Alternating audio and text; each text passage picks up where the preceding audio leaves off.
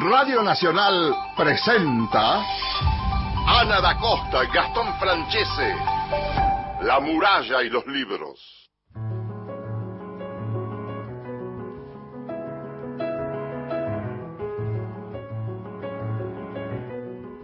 Hola, ¿qué tal? ¿Cómo están? Muy buenos días. Bienvenidos a un nuevo encuentro de La muralla y los libros el programa de la Biblioteca Nacional por Nacional AM870, como todos los sábados. Mi nombre es Ana da Costa, me acompaña como cada sábado Gastón Francese. Hola Gastón, ¿cómo andas? Buen día. Hola Ana, muy pero muy buenos días. 7 de la mañana, un minuto, 17 grados y medio acá en la ciudad de Buenos Aires, una humedad horrible. Qué, calor, qué calor todos estos días.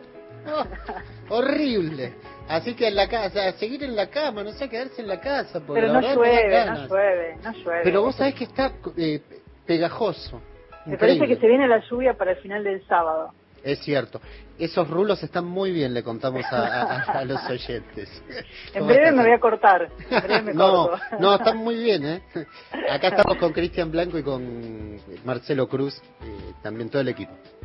Bueno, y comenzamos el programa. Me gusta hablar de personajes que tienen que ver con la historia, con la filosofía. Uno hace una relectura también de estos personajes y hoy vamos a hablar sobre René Descartes. Muchos le dicen Descartes. Sí, yo le digo Descartes.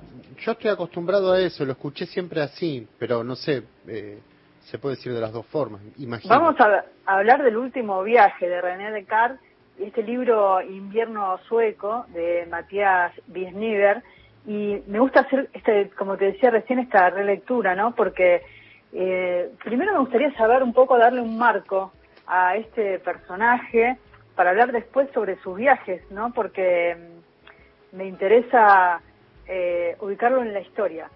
Mira, tenemos que pensar que eh, Descartes va a ser un parteaguas, definitivamente. A partir de las enseñanzas de Descartes, claramente vamos a tener a un sujeto, a una subjetividad, frente a un mundo. ¿Qué quiere decir? Hay una separación.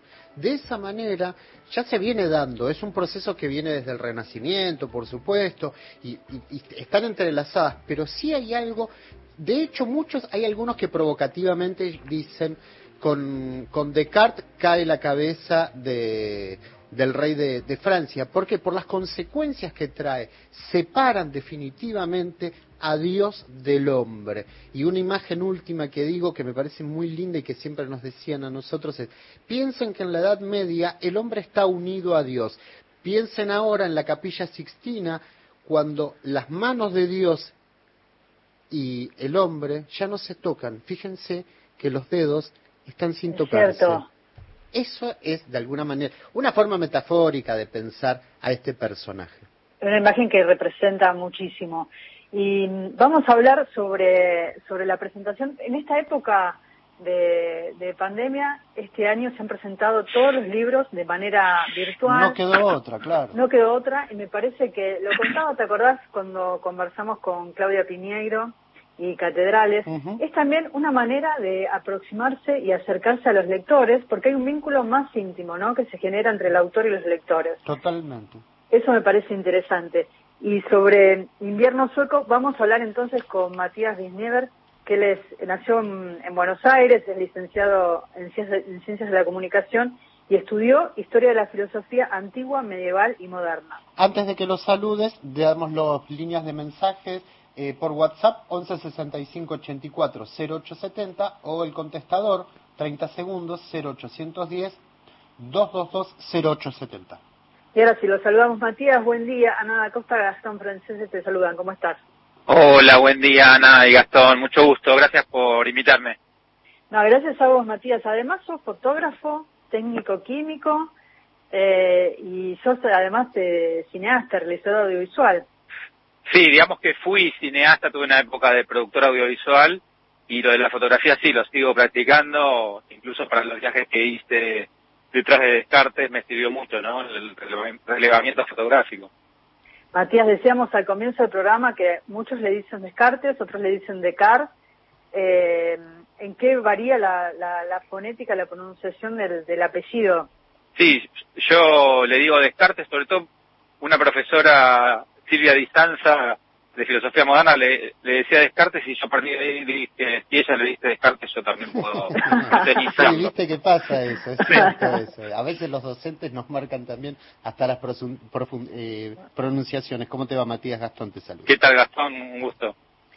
Bueno, contanos sobre este libro que hay tanto para contar, como decíamos, se va a presentar por Zoom, ahora nos vas a contar sobre, sobre la presentación que va a ser el día jueves, pero quiero hablar sobre este libro porque está atravesado por la historia, la filosofía, pero también es una crónica de viajes. Sí, sí, eh, todo esto justamente en la presentación, efectivamente que es el jueves 29 a las 19.30 por el Zoom de Letra Viva, que es la editorial. Eso se va a ver reflejado porque hay cuatro presentadores y como que cada uno va a enfocarlo desde cada una de las líneas del libro. Julián Barzaki, que es un reconocido cronista de viajes, va a enfocar en este aspecto de la, de la novela histórica que tiene, que son dos crónicas de viajes, digamos, la, la de los viajes de Descartes y mis viajes detrás de los viajes de Descartes, ¿no? Después tenemos a Sergio Wisniewski, que es historiador, todo el enfoque histórico de la época. Tenemos a Rolando Carotti, que va a trabajar en la beta psicoanalítica también, porque un poco yo fui descubriendo en la investigación que el legado cartesiano es recogido por, por Freud y por el psicoanálisis, y el mismo Lacan se encarga de subrayar esta relación. Y finalmente Diana Sperling, más desde el lado de la filosofía. Eso, esos son los cuatro presentadores que van a estar el jueves, así que invitamos a todos los oyentes que les interese a, participar.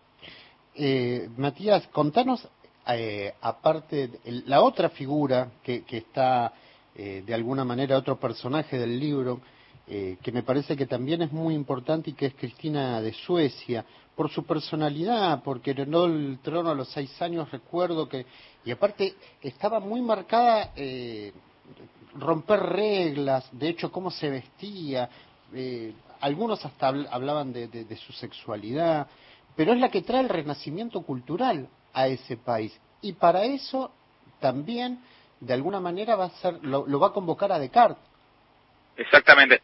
Eh, Cristina es un personaje fascinante, eh, absolutamente contradictorio. Tiene algunos puntos en común con Descartes en esto de, cierto camino propio, de cierta ruptura con, con lo establecido en, su tiempo. El, el, hecho de Suecia como potencia y como potencia cultural ya viene del padre, ¿no? El padre fue un personaje muy importante de la época, Gustavo II Adolfo, eh, rey de Suecia, que él realmente convirtió a Suecia en una gran potencia de la época y fue el que empezó el renacimiento cultural. Eh, su hija, que hablaba ocho idiomas, una, un personaje brillante realmente, eh, profundizó esto y trajo muchos este, intelectuales de la época a, sobre todo a fortalecer la, la biblioteca, la gran biblioteca que, armó en Estocolmo. Eso era lo que te iba a preguntar también, porque se hablaba mucho de esa gran, de esa biblioteca que era una de las más importantes de Europa. Bueno, hay mucho, hay mucho para hablar de esto. Eh, hay hay un tema ahí, no nos olvidemos que estamos en medio de la guerra de los 30 años que atravesó, atravesó toda la época en la vida de Descartes, ¿no? que fue de 1618 a 1648. En el año 1648, que después se termina firmando la paz de Westfalia, el último acto del ejército sueco fue reconquistar Praga, o sea, arrebatarle Praga a, los, a los católicos, porque Suecia era una potencia protestante, y retiran y un montón de tesoros que había en Praga ya desde décadas antes de cuando el emperador Rodolfo II también había tenido un renacimiento en Praga, ¿no? Entonces toda esa capital cultural va a Estocolmo. Lo que pasa que después eh, Cristina abdica una algo insólito en esa época, abdicar al trono joven, no porque era tenga problemas de salud o algo, sino por convicción. Ella quiere ser libre, abdica el trono y, negocia con el Vaticano para convertirse al catolicismo, que también fue un escándalo, porque Suecia es una potencia protestante. Entonces, parece que un parte de los acuerdos que hizo con el Papa en este momento fue llevarse gran parte de la biblioteca de Estocolmo al Vaticano, así que hay mucho para, para hablar sobre eso. Uno piensa en, en el viaje, ¿no? Es un libro que escribiste durante 10 años y estas crónicas de, de tus viajes detrás de Descartes y de los viajes de Descartes eh, me gusta porque nos va guiando y nos va llevando desde aquel primer, eh, esa primera casa de, de, René Descartes en, en una localidad que se llama actualmente Descartes, ¿no? Que era la casa, que es casa museo. Exacto, los viajes yo creo que, como, como me gusta decir, me, me parece más que Descartes me dijo a mí que yo, a veces me preguntan por qué le queda Descartes. Fue al revés, me parece que me eligió a mí eh, cuando cursaba filosofía moderna en la UBA, ¿no?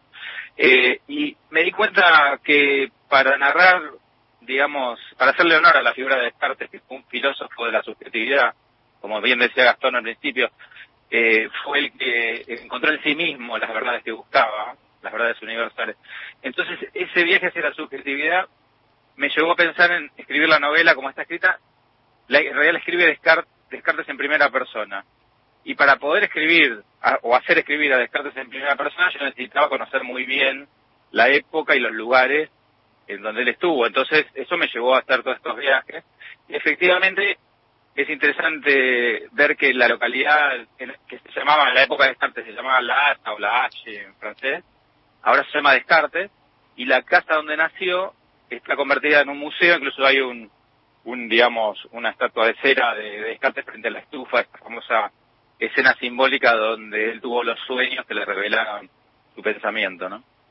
Y después estuviste en la, mansión donde fueron, donde él vivió con, con sus padres, ¿no? Sí, eh, sí, es, es, interesante porque esa zona eh, fue una zona muy muy este, tomada por la guerra, que fue una verdadera tragedia, la guerra, las guerras de religión de Francia, es, la zona de la, de la, Bretaña, ¿no? De, eh, Bretaña es un poco más al, digamos, al noroeste, pero esto sí, Bretaña está, Bretaña es donde el padre se casa, forma un segundo matrimonio porque Descartes perdió la madre muy, muy, muy chico, al año de vida. El padre forma otra otra familia y se muda a Bretaña, pero no es Bretaña no es el lugar de los ancestros de Descartes, sino que esta mansión que vos mencionás, que no se llama Châtellerault, en la región de Poitou, y ahí sí, efectivamente, fue muy hasta cómico, ¿no? Porque conseguí poder ir a visitarla, me tenía un funcionario municipal de, esta localidad, y cuando vamos a, entrar a la mansión, no encontraba la llave. Entonces, nunca iba, nadie iba a visitarlo, me sorprendió muchísimo. Y cuando entramos estaba todo, todo lleno de telarañas, palomas que nos sobrevolaban o sea, eh, gato muerto de hambre, ese es el panorama, ¿no? Yo creo que después Parecía una película ahí, para hacer una película. No, era Hitchcock, era una escena de Hitchcock. Sí, sí, sí, totalmente. Así que, bueno, eso fue, parte de las aventuras, ¿no? La verdad, muy interesante. Matías, recién eh, mencionabas esa duda metódica de, de, Descartes y, y, me parece interesante esto que, que de alguna manera dejaste ver eh, a través de los estudios y los viajes que vos pudiste ver, que era un momento tan convulsionado de guerras, de reforma, la contrarreforma, eh, digamos, tenía un caldo de cultivo tan grande. Y Descartes en esa situación intenta dar con el conocimiento certero. Tal cual. Es es que por eso es tan, tan fascinante, ¿no? Yo realmente, eh, eh, primero que aprendí muchísimo, porque yo no, no me imaginaba las cosas que fui descubriendo, y efectivamente es muy importante entender la época para poder entender a Descartes. Él viene o sea, él, él nace en el contexto de lo que se llama la crisis escéptica. El, Lo que vos contabas, el final de la Edad Media, el final de esta confianza en Dios y en su representante en la tierra, que es el Papa. Eh, no nos olvidemos que Lutero viene a decir que el Papa es el anticristo. O sea, que si, si, el Papa es el anticristo, ¿qué queda, no? Porque es como que, bueno, la caída del muro de Berlín eh, no es nada comparado con él. Y, y bueno, eso se va se va intensificando toda esta crisis. Montaigne es un autor, eh, antecesor, digamos, maestro de Descartes, eh, es un escéptico, o sea, no afirma la, imposibilidad de saber nada. Y Descartes dice, tienen razón en cuestionar todos los saberes establecidos de la escolástica, de los dialécticos y de los académicos, pero yo yo no puedo aceptar que no haya ningún fundamento, tiene que haber una verdad. Y bueno, eso lo, lo lleva a viajar, porque él dice, él se formó en, uno de los colegios más importantes de, Europa, que es el colegio de la Flech, con los jesuitas, y en un momento decide, y lo, y lo escribe en el discurso, dice, yo decidí abandonar los libros y las escuelas, porque no me dicen cuál es la verdad, me dicen miles de opiniones, pero yo busco la verdad. Y eso lo lleva a viajar, o sea que hay una relación muy importante entre los viajes y la filosofía. Por eso también fue interesante viajar detrás de estos viajes. Y él dice, voy a leer, voy a dejar el mundo de los libros y voy a leer el libro del mundo y viaja y viaja hasta que en un momento dije, bueno, está muy bien, conocí un montón de cosas, me fui a las escuelas y de los libros, pero ahora tengo que investigar en mí mismo. Llegué a la conclusión de que la verdad la va a encontrar investigándose a sí mismo. O sea, un claro antecedente de, lo que después va, a ser Freud, Y, y bueno, ahí es donde empieza a gozar su obra y termina con el famoso hallazgo del fundamento en que él sin ninguna duda existe. Pero después tiene que recurrir a Dios para poder avanzar más allá de sí mismo. ¿no? O sea, no, desaparece Dios de, de, la obra. Estamos conversando con Matías Wisniver, él es el autor de... Espero estar pronunciando bien tu apellido, Matías. Eh, sí, Wisniever. Yo por eso lo evité. En realidad Wisniever es como decir Descartes, porque es argentinizado. En Polonia se decía así. eh, autor de Invierno Sueco, el último viaje de René Descartes, y me gusta este modo que va llevando al, lector por el libro, porque como decíamos está narrado como una especie de crónica de viaje, pero también se suman imágenes, fotos, apostillas desde Buenos Aires que cuentan eh, los hechos históricos y detalles de esto narrado en el manuscrito de René Descartes. Sí, yo te, debo confesar que el primer, la primera versión del manuscrito eh, se la di a leer a, a dos personas, digamos, eh, digamos, José María Brindisi, que es un, un especialista en literatura, y, mi antigua maestra, Diana Sperling, que va a estar en la presentación. Y los dos lo vieron como que había demasiada información. La verdad que fue Diana la que me dio la idea de pasar tanta información, pasarla a las apostillas del final, y eso le dio mucho oxígeno al libro. La verdad que fue una buena idea porque la información histórica propiamente dicha salió del, del interior del relato y se transformó en las apostillas del final que, que acabas de comentar. Y eso me parece que, sin perder la riqueza de todo este contexto histórico que era muy importante, permitió que la novela fluya de una manera mucho, más agradable. Matías, vamos a, compartir un tema musical, si te parece. Mira, elegimos una canción de, una francesa, de Sass, para para, para compartir ahora en este momento de la entrevista, una canción que está cantada en francés y en español, que se llama Que vendrá, y si te parece después seguimos conversando sobre invierno sueco. Muy bueno, me, me gustaría escuchar la canción. Bueno, el último viaje de René Descartes. Vamos con las vías de comunicación, Gastón, antes de la canción. Así es, eh, 11 65 84 0870 es nuestra línea de WhatsApp y contestador, en 30 segundos nos pueden dejar su mensaje 0810 222 0870 7 de la mañana 18 minutos 17 grados 8 décimas.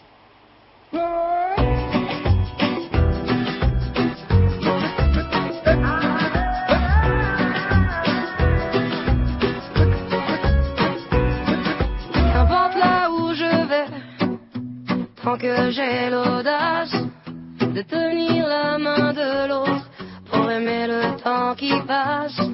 Dans tout ce que je fais, la rage et l'amour s'embrassent. Qu'elle soit mienne ou qu'elle soit vôtre, la vie nous dépasse. Que vendrá, que vendrá. Yo escribo mi camino sin pensar, sin pensar dónde acabará? Dans mes joies, dans mes peines, dans mes choix, dans mes larmes, je laisse aller mes sentiments.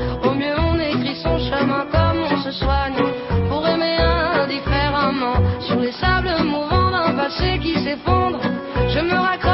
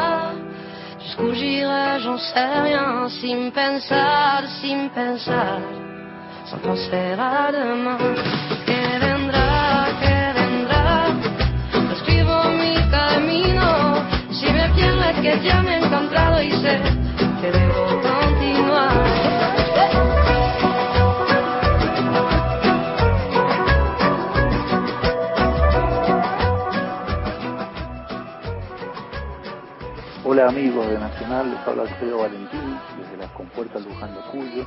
Les mando un saludo muy afectuoso a toda la radio, ya que gracias a ustedes podemos informarnos y siempre estar cada vez más cerca, ya que Nacional abarca todo el territorio de nuestra patria. Les mando un abrazo grande desde aquí, desde Mendoza, desde Luján, tierra del Malbec, eh, una zona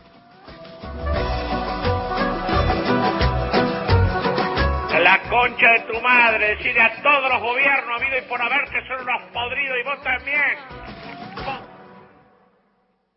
Gracias al amigo que nos saluda con cariño, así que nada, ¿qué vamos a hacer? Cosas que, que dice la gente.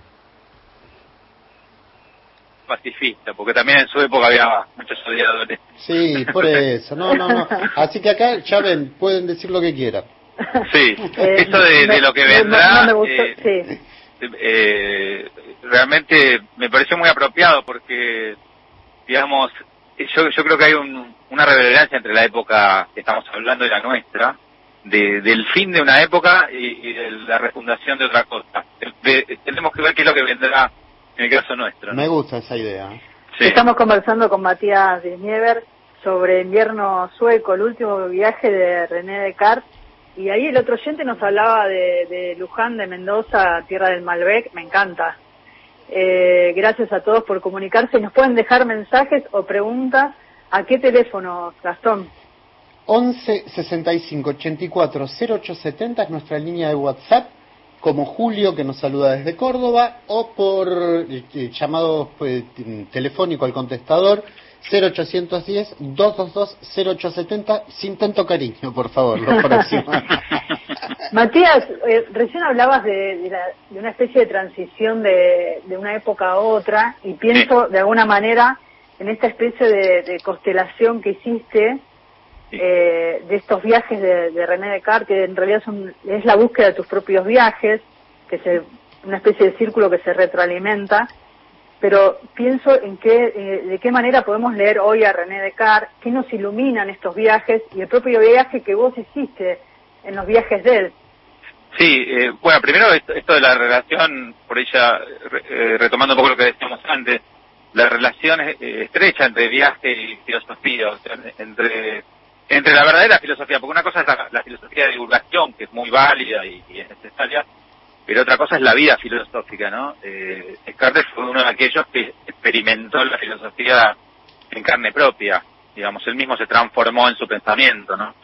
Y co- como, como digamos, esta línea que nos une con esa época yo la veo muy clara y, y por eso también a mí, a mí me apasionó tanto porque las preguntas que nos hacemos hoy son las preguntas que se hacían en aquella época, cuando justamente, no se olviden que Lutero se planta y dice, se planta ante el emperador y ante los delegados papales y dice, mi conciencia es cautiva de la palabra de Dios, no me puedo retratar de nada porque no puedo actuar contra mi conciencia, que Dios me ayude. O sea, ahí es una posición, digamos, que, que lo arroja una soledad y una angustia y la pérdida de, digamos, de un mundo que cobijaba al hombre medieval, ¿no? Como bien explicaba Gastón al principio.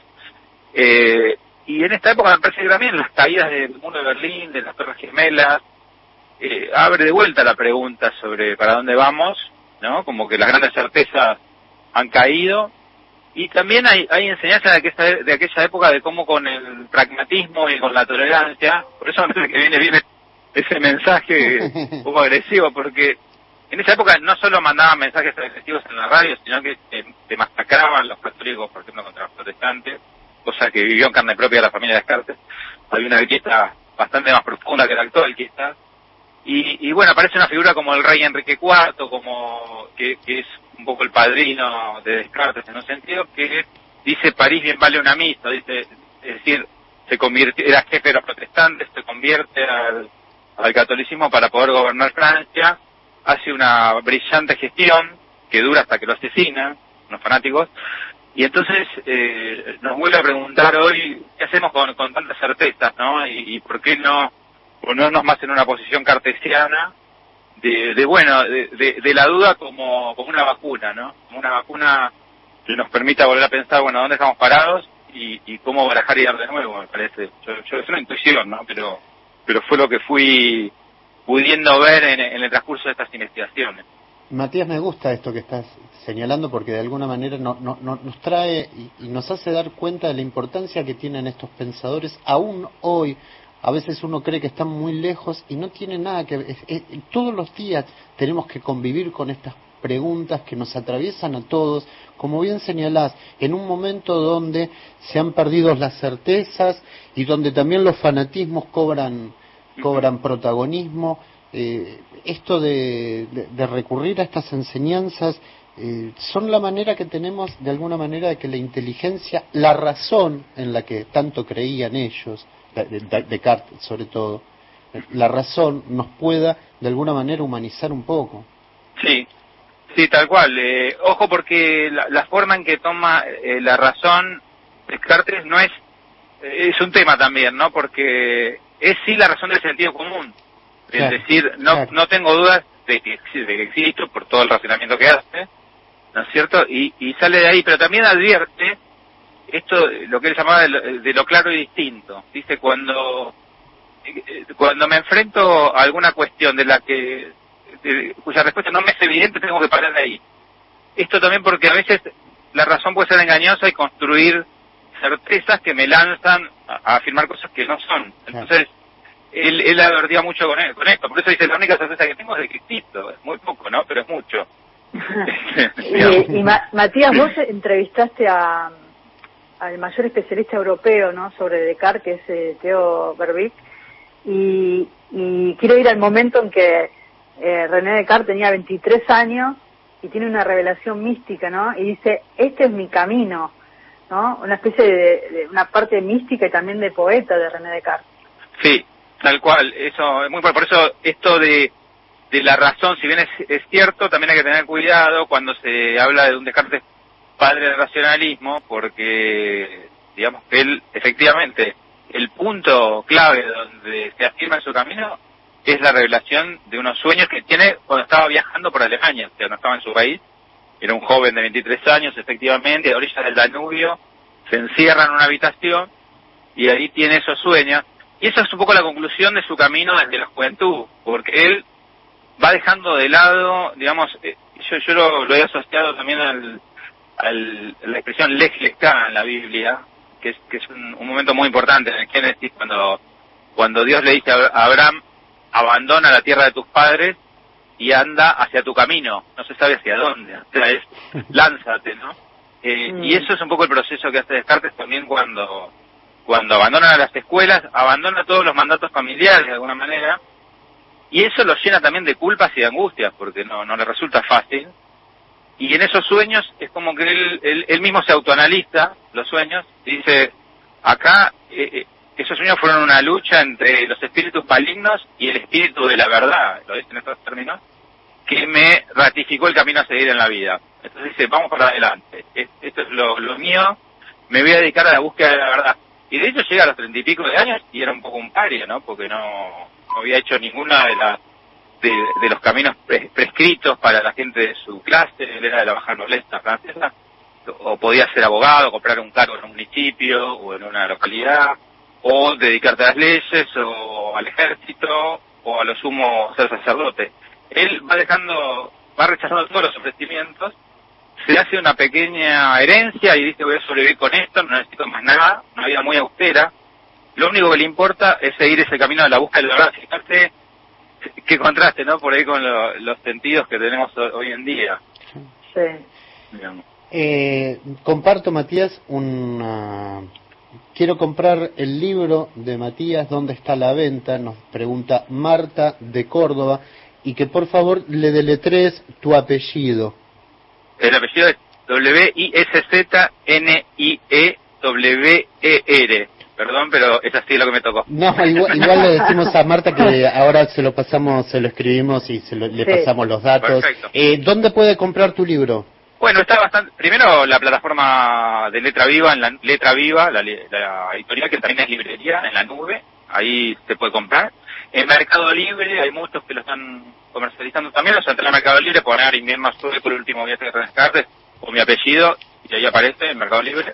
Y después físicamente también está en todas las librerías más importantes, de Cúspide, Hernández, de Paidós, Así que en ese sentido no, no creo que haya problema para conseguir. Me encanta, me encanta cuando eh, le, le contagiamos estas ganas a los lectores de, de leer la obra de un autor, cuando empezamos a, a, a contar un poco la historia de qué se tratan estos libros. Y, y me gustaría, Matías, saber qué pasó con los restos de, de Carr. Ah, bueno, ese es todo otro tema también. Hay, Sí. yo- hay un, un autor que se llama Russell Shorto, no sé si se consigue el libro acá, yo, yo lo compré en España. Es un, bueno, está escrito en inglés, pero hay traducción al español, que se llama Los huesos de Descartes, justamente. Es el que mejor investigó todo este tema, que viendo otra, otra cuestión muy apasionante. El último viaje de Descartes fue de Ámsterdam, bueno, él venía de, Francia, después de Ámsterdam, y de Ámsterdam a Estocolmo. El viaje de los huesos fue al revés, fue de Estocolmo hasta Francia. Eh, él muere en Estocolmo, lo entierran en un cementerio, digamos, de las afueras de la ciudad, y tiempo después Francia reclama los restos, pero eh, se empieza a complicar. La cuestión es que, bueno, eh, este autor lo, lo muy bien, el esqueleto fue por un lado, y eh, el resto del esqueleto, y el cráneo por otro.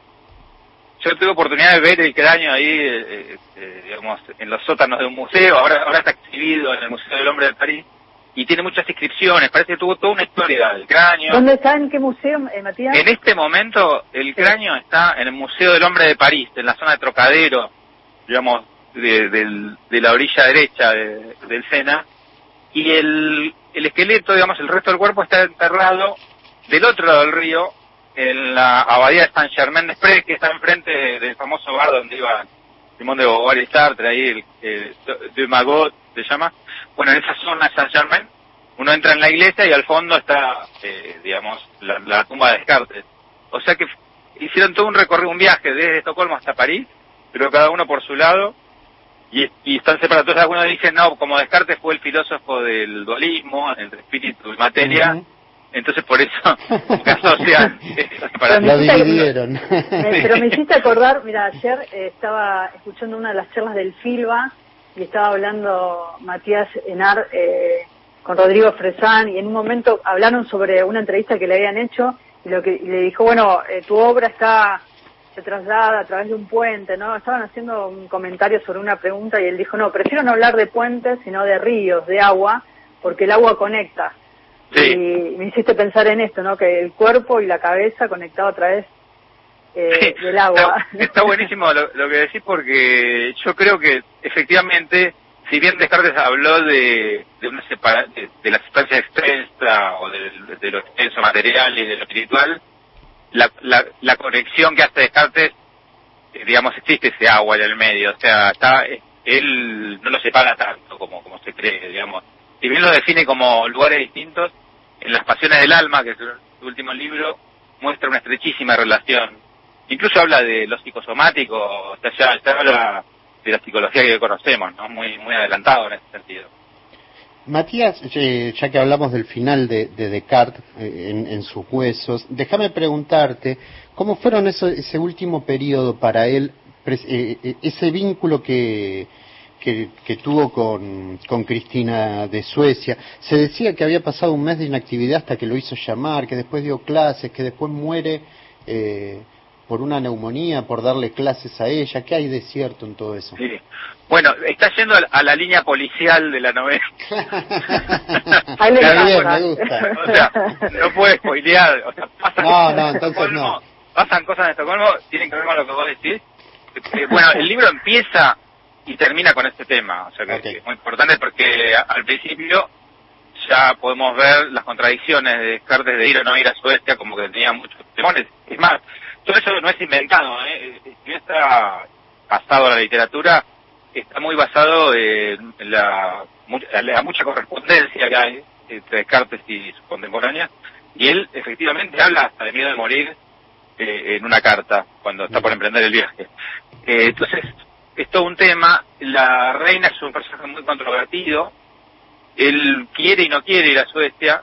Finalmente va. Yo doy algunas explicaciones. No, no está muy claro. Yo trato de basarme en, en, en lo que fui rastreando medio como un arqueólogo de las distintas teorías que hay y traté de armar algo que dé que dé cabida, digamos, a, la- a las distintas opiniones. Y ¿no? dejamos la intriga, dejamos la Dejamos la intriga, así, así lo buscan en el libro. Pero es un tema muy muy interesante e importante también.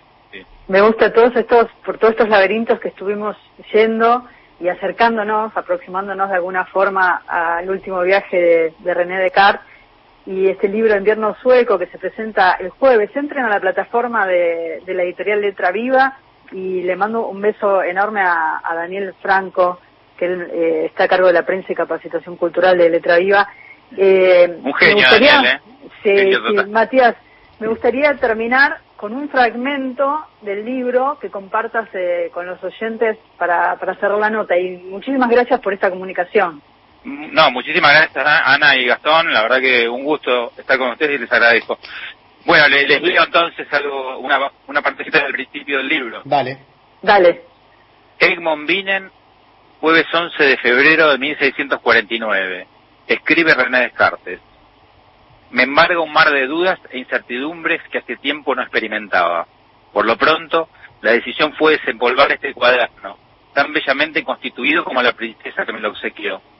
Aún en blanco, lo tenía guardado en mi eterno baúl, junto a otras libretas que recogen la escritura vertigin- vertiginosa de mis años mozos, agitados, intensos y brillantes porque de repente me asaltó una certeza, clara y distinta. Tengo que escribir sobre mi vida. Tengo que volcar en el papel los recuerdos y las convicciones de esta existencia que me tocó vivir. Tengo que poner la pluma, como Agustín, al servicio de Dios y de los hombres, porque los esbozos que anoté en mi juventud no alcanzan y mis obras posteriores tampoco. Estoy convencido de que ni estas líneas ni las cuadernos juveniles deberían ser conocidas durante la época presente, pero quizás en un tiempo que no alcanzo a imaginar, puedan resultar útiles a las generaciones por venir. Así que no debo, no puedo dejar que tantos acontecimientos extraordinarios, junto con los maravillo- maravillosos conocimientos derivados de ellos, se pierdan sin más en el devenir de un futuro inconcebible. En este jueves de invierno, entre las nubes grises que todo lo oscurecen, y la nevisca y la bruma que casi no dejan ver el mar, asaltado por tal oleaje de pensamientos, hoy, 11 de febrero de 1649 del nuevo calendario gregoriano, aquí, en mi solitario refugio de Egmont Binen, me lanzo a la misión que había postergado tantas veces, aquello que no quise o no pude plasmar en mis obras y que tampoco me atreví a registrar hasta ahora por fuera de ellas.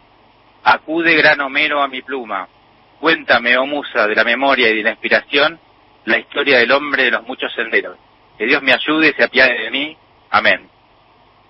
Gracias, Matías. Un placer enorme, Matías. Muchas gracias, ¿eh? Hasta luego, un abrazo. Gracias. Buen fin de semana. Eh, buen fin de semana para vos también y bueno, y que, y que salga buena eh, este encuentro entre, entre los lectores y, y Matías el jueves.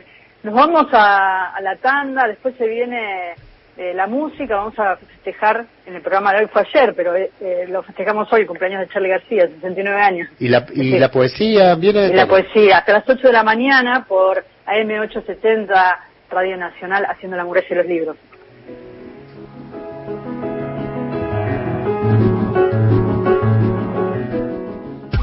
La muralla y los libros, con Ana da Costa y Gastón Francese.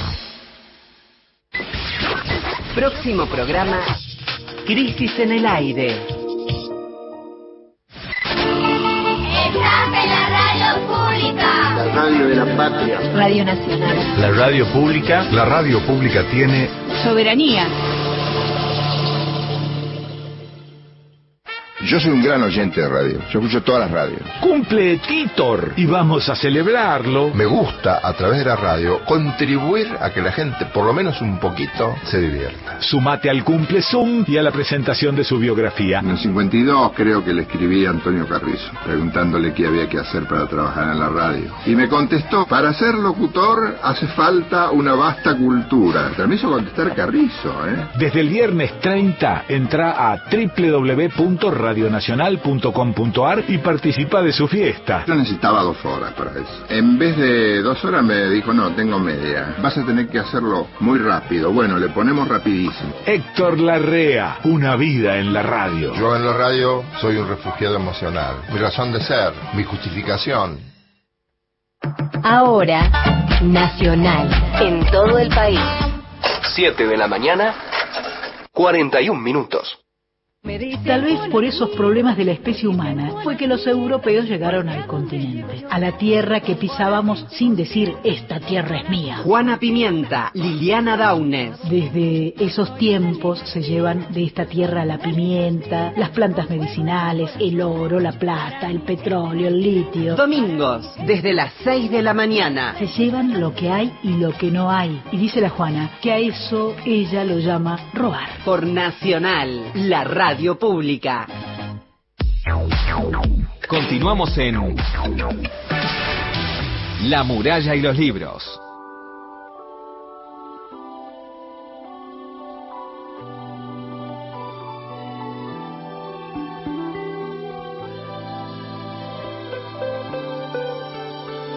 Yo nunca vi New York, no sé lo que es París. Vivo bajo la tierra, vivo dentro de mí. Yo no tengo un espejo, no tengo un souvenir. La lágrima me habla y está dentro de mí. Yo solo tengo esta pobre antena que me transmite lo que decir. Esta canción,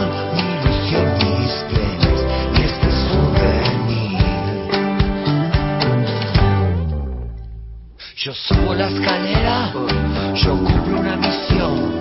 La lágrima me dice que yo tampoco soy la hija de un amor, la hija del dolor, la hija que no espera. Tu tiempo se acabó. Si este dolor durará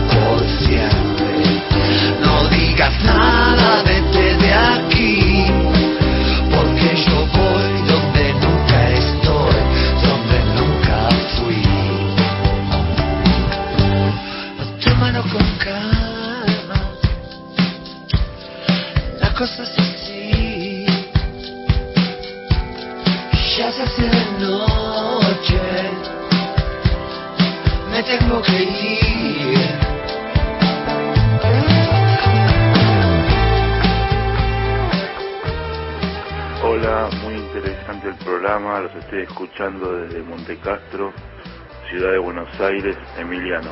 Gracias. eh.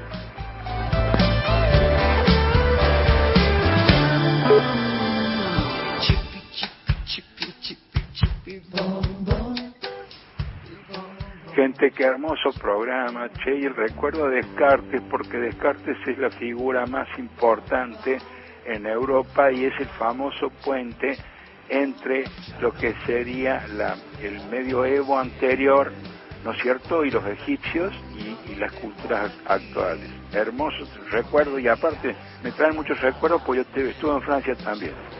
Hice el posgrado de planeamiento del gobierno francés de la escuela de Jean Renault.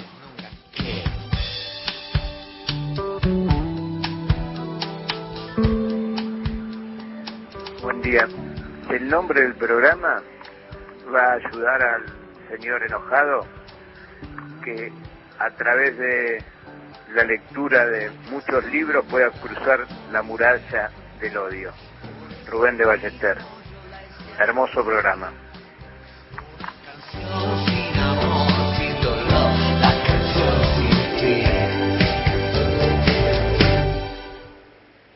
Ahí está Charlie García. Gracias a las palabras, por, es verdad, los libros ayudan mucho a, a superar los odios. Así es, gracias Rubén por el mensaje, a Emiliano de Montecastro y a este señor que estuvo en Francia, que no nos dejó su nombre, que si puede volver a llamar, me encantaría saber cómo se llama. La tonada Y- me encanta. Sí, me parece que, que es de Córdoba, Córdoba. que nos diga a ver de qué, de qué lugar, de qué lugar nos está llamando. Y se pueden comunicar a qué teléfonos o también a través del WhatsApp. Al WhatsApp, como por ejemplo Diego desde Rosario, que nos escribe, acaba mi corto relato, pero vamos a tratar de que lo grabe él. Si no, después yo A lo, ver. lo- yo- ¿Lo vas a leer? Leo un poquito. A ver. No lo sospeche ni lo imaginé, buscando esa calle perdida de la costanera rosarina. Ante mí apareció esa plaza con arcos de ladrillos vistos muy lindos. Esa plaza donde en los 90 duros todavía te juré mi amor por vos y tus chicos. Y sigue. Así Qué que, pero, lo tiene que leer el, Diego, lo tenés que leer vos. Así que después nos vamos a poner en contacto con vos, así nos grabás el audio. escriban temprano, escriban o llamen temprano, porque a veces termina el programa y nos llegan mensajes de WhatsApp que los guardamos y nos hacen emocionar, porque son lindísimos y los, los, los compartimos después con Gastón y con Cristian después del programa. Nos gustaría poder leerlos al aire. 11 65 84 0870 WhatsApp, contestador 30 segundos 0810 222 0870. Si te parece, Gastón, antes de ir a la poesía, quiero Dale. hablar del cine en la. Biblioteca Nacional y La nave de los sueños. El próximo martes 27 a las 19 horas, ¿Qué hay? un peliculón. A ¿Sabes ver. cómo se llama? A cuatro manos. Es un documental de Osvaldo Cherkaski. ¿Por qué a cuatro manos? A ver, véndemelo. Bueno, cuatro grandes artistas plásticos argentinos, y a vos que te gusta tanto el arte como a mí, deciden experimentar sobre un lienzo como pocas veces se ha hecho, Ah. pintando a cuatro manos. ¿Sabes quiénes lindo. están? A ver. Yuyo Noé, Eh, Eduardo Estupía, están de un lado, y Guillermo Rux y Carlos Alonso del otro. wow, qué lindo. Dos de cada lado, dos binomios enfrentados al cuadro en blanco, distintos y semejantes, cada uno con sus ideas, sus conceptos y sus personalidades. Su recorrido como hombres de la pintura, sus inquietudes, sus convicciones, la relación con sus pares, con el acto de crear y con la política, son las premisas de un documental que como un gran fresco muestra la realización de obras únicas e irrepetibles. A cuatro manos es una, coproducción del Laboratorio Audiovisual de Investigación y Experimentación de la Maestría en Periodismo Documental y UNTREF Media. Eh, a partir de esta idea de Osvaldo Cherkaski. No se lo pierdan el próximo martes a las 19 a cuatro manos. Por el canal de YouTube de la Biblioteca Nacional vamos a proyectar la película. Y qué lindo esto, ¿eh? de, de crear a- de, de a cuatro, es decir, que, que la creación sea colectiva. Es lindo también esa idea, me gusta. Sí, me encanta como, como decía recién este binomio, ¿no? Y esta forma también de, de poner sobre el lienzo, sobre el fresco, las ideas, los pensamientos de cuatro grandes artistas plásticos argentinos. Vamos, ¿te parece con la poesía? ¿Abrimos? Vamos.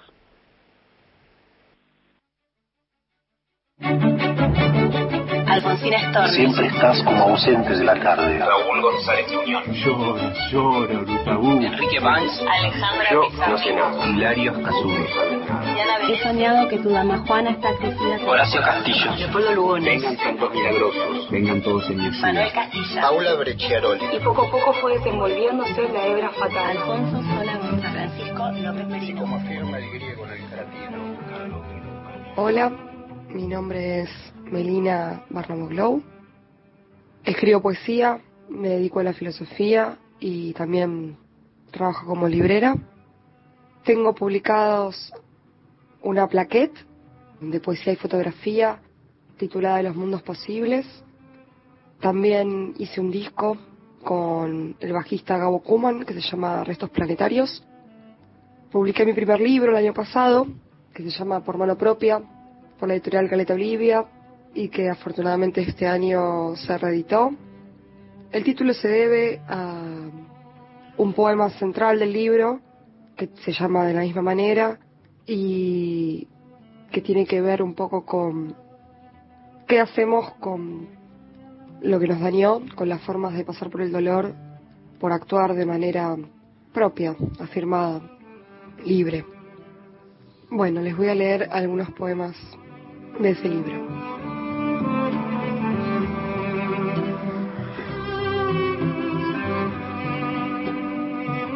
Autos. La primera noche que no pude dormir con un hombre, escuché los autos. Recostando mi cabeza sobre la almohada compartida, me entregué a esa corriente silenciosa que empezaba a formarse cuatro pisos más abajo. ¿Los escuchás? ¿Eh? Si los escuchás, ¿qué cosa? Hay algo imposible en ese sonido, algo más que la inercia sobre un plano. No puedo decir que se muevan, yo no los estoy viendo, pero rugen y rasgan cada punto. Si hasta lo siento deslizarse por mi piel como una lengua áspera. Y entonces olvido que son autos, chapas sobre ruedas que alimentamos con hidrocarburo y los escucho. Son como la hierba que se expande hasta volverse finita y desaparecer. Ese ruido hacen cuando se alejan. Es una especie de dolor, algo así como una mirada retirándose, no tan definitivamente. Esa turba diminuta al filo del asfalto, como la brasa que queda prendida y en mitad del silencio suena y suena. Es lo único que puede salvarme. Yo no quiero que los vuelvan más sigilosos. ¿Cómo soportaría, por ejemplo, esta noche, junto a un cuerpo que no puedo amar si no fuera por el sonido de sus motores?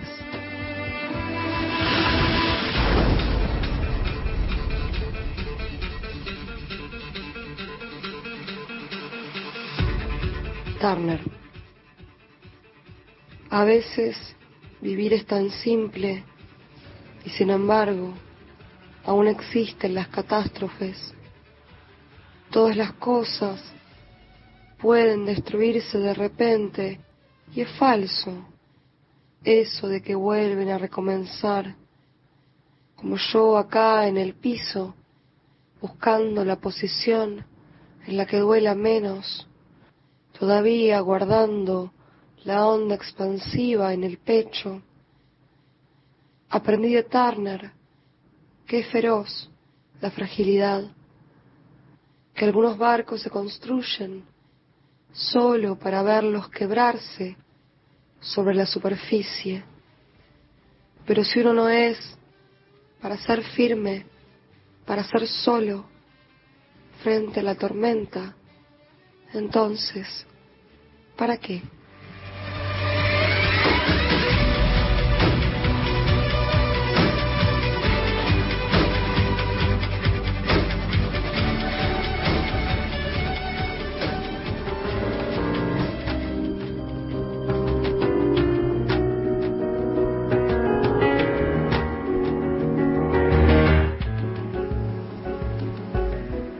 Días, soy Enrique de Rosario. Los escucho todos los sábados. Uniendo mis dos pasiones, escribir y correr, creé un problema que tiene que ver con esto y con la vida. Como 30 segundos no son suficientes para recitarlo, les pido un teléfono que me dé un poco más de un minuto y luego ustedes decidirán si lo transmiten. Gracias.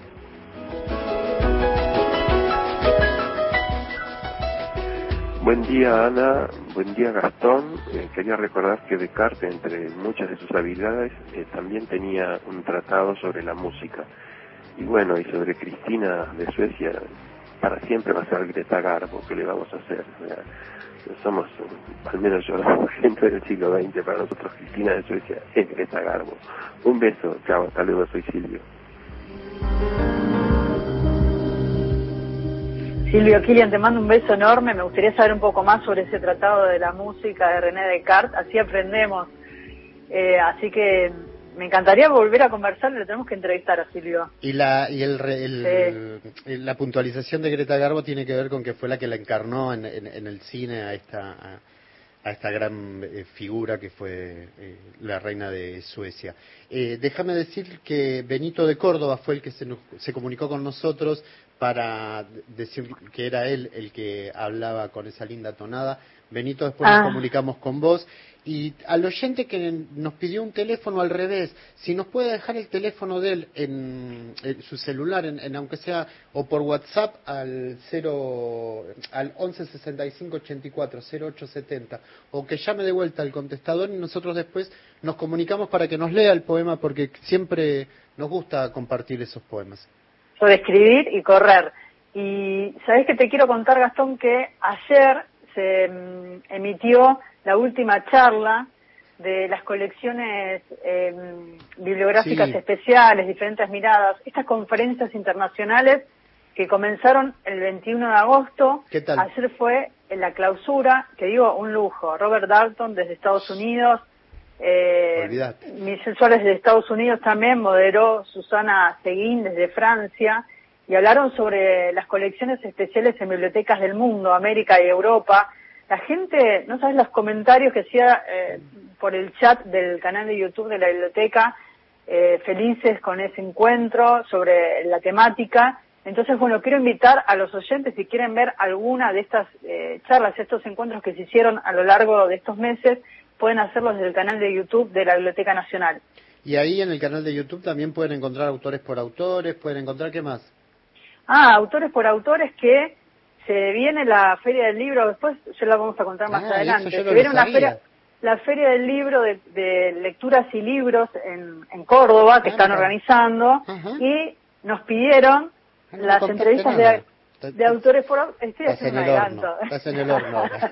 un, un adelanto del ciclo Autores por Autores que se va a, a pasar también en el, en, en el marco de, la- de este encuentro de la Feria del Libro. Muchas ferias del libro se hicieron de manera virtual, como los encuentros de claro, cine, claro. y entonces es la manera también de acercarse y me gusta porque es una manera de, de enlazar los contenidos de la Biblioteca Nacional con la Feria del Libro de Córdoba, lecturas y libros.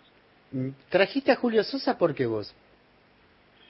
Porque, mira, esta semana volvía de Ramos y lo estaba escuchando a Héctor Larrea y, y me reía porque nosotros habíamos compartido Cambalache el sábado Claro. y él pasó Cambalache y después pasó un tango que a mí me gusta muchísimo, A mí me, que es, me a vos te deprime, me pero a mí me rincón. encanta, que es el tango Nada, que es el tango Nada, cantado por Julio Sosa, que, ¿sabes por qué me gusta? Porque tiene más de 300 versiones de ese tango. Ah, qué bárbaro. Y me hace acordar mucho a mi abuela Ana, que me acuerdo que en mi, en mi adolescencia me decía, me encanta como canta Julio Sosa, y, y me quedó esa ¿Viste frase como resonando. Ay, ah, lo vamos a escuchar, qué lindo. Me encanta ese tango, porque habla del amor, del regreso al barrio, cuántas, cuántas cosas me recuerdan. ¿Lo escuchamos un, un minuto? Dale. Dale.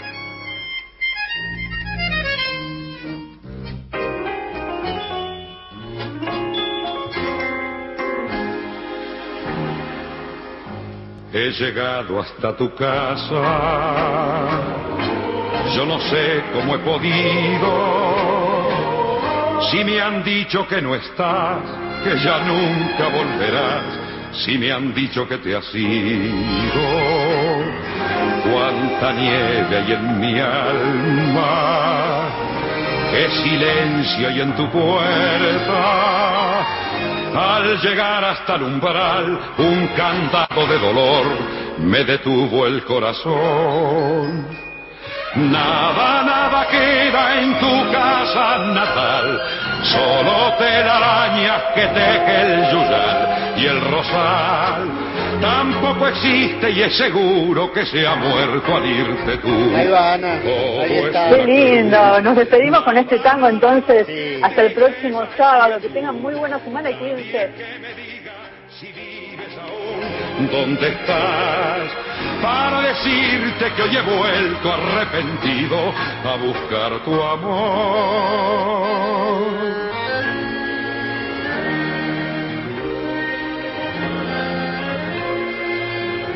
Ya me alejo de tu casa y me voy yo ni sé dónde. Sin querer te digo adiós y hasta el eco de tu voz de la nada me responde.